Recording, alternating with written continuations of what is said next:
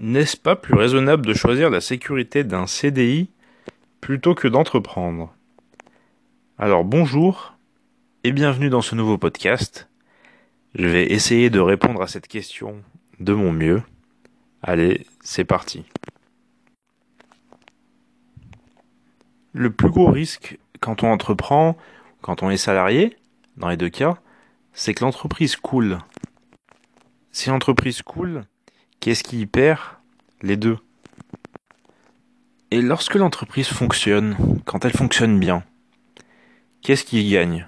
Le salarié ou l'entrepreneur?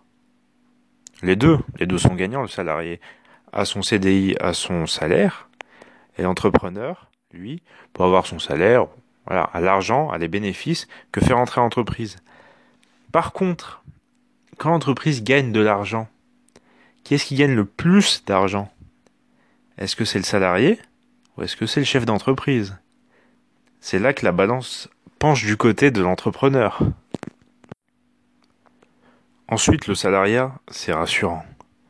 C'est rassurant le salariat. Quand on a toute notre famille qui est salariée, le fait d'entreprendre, ça fait toujours peur. Les gens ont peur quand on entreprend. On a souvent des remarques du genre oui, mais euh, si ça fonctionne pas, si ça rate, et l'économie, et la politique. Donc c'est plus rassurant d'être salarié. Même si d'un point de vue logique, je peux vous donner toutes les preuves que le fait d'être entrepreneur, surtout au jour d'aujourd'hui, ça apporte plus de sécurité.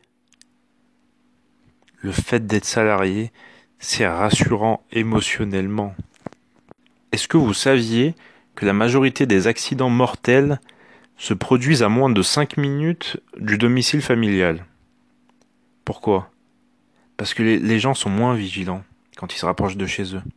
Ils ont ce côté émotionnel extrêmement fort, ils sont rassurés, on est près de la maison, on fait un peu moins attention, alors qu'en réalité, la route est tout aussi dangereuse ou pas près de la maison ou loin de la maison. C'est juste que c'est ta maison à toi, c'est proche de votre maison.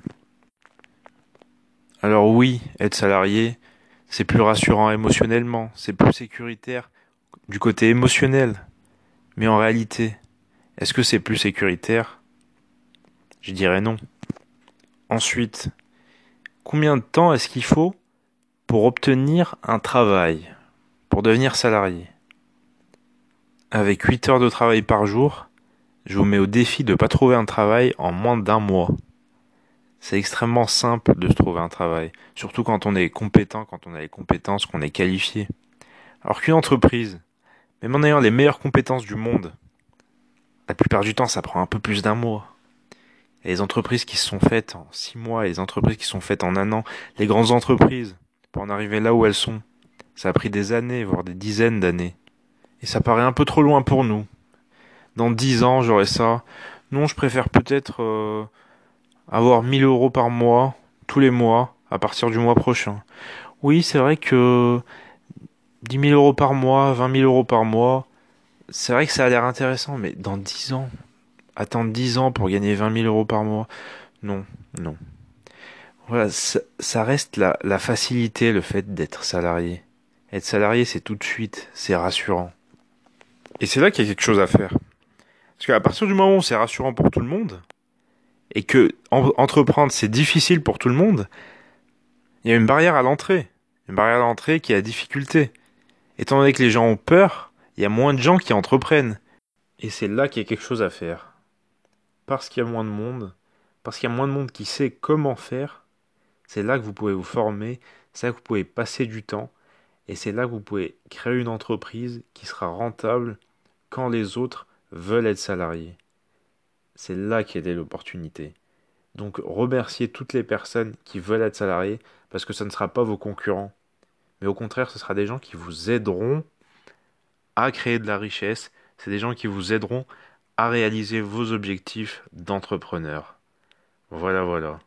Merci d'avoir écouté ce podcast. C'était un peu court aujourd'hui, mais je me rattraperai une prochaine fois.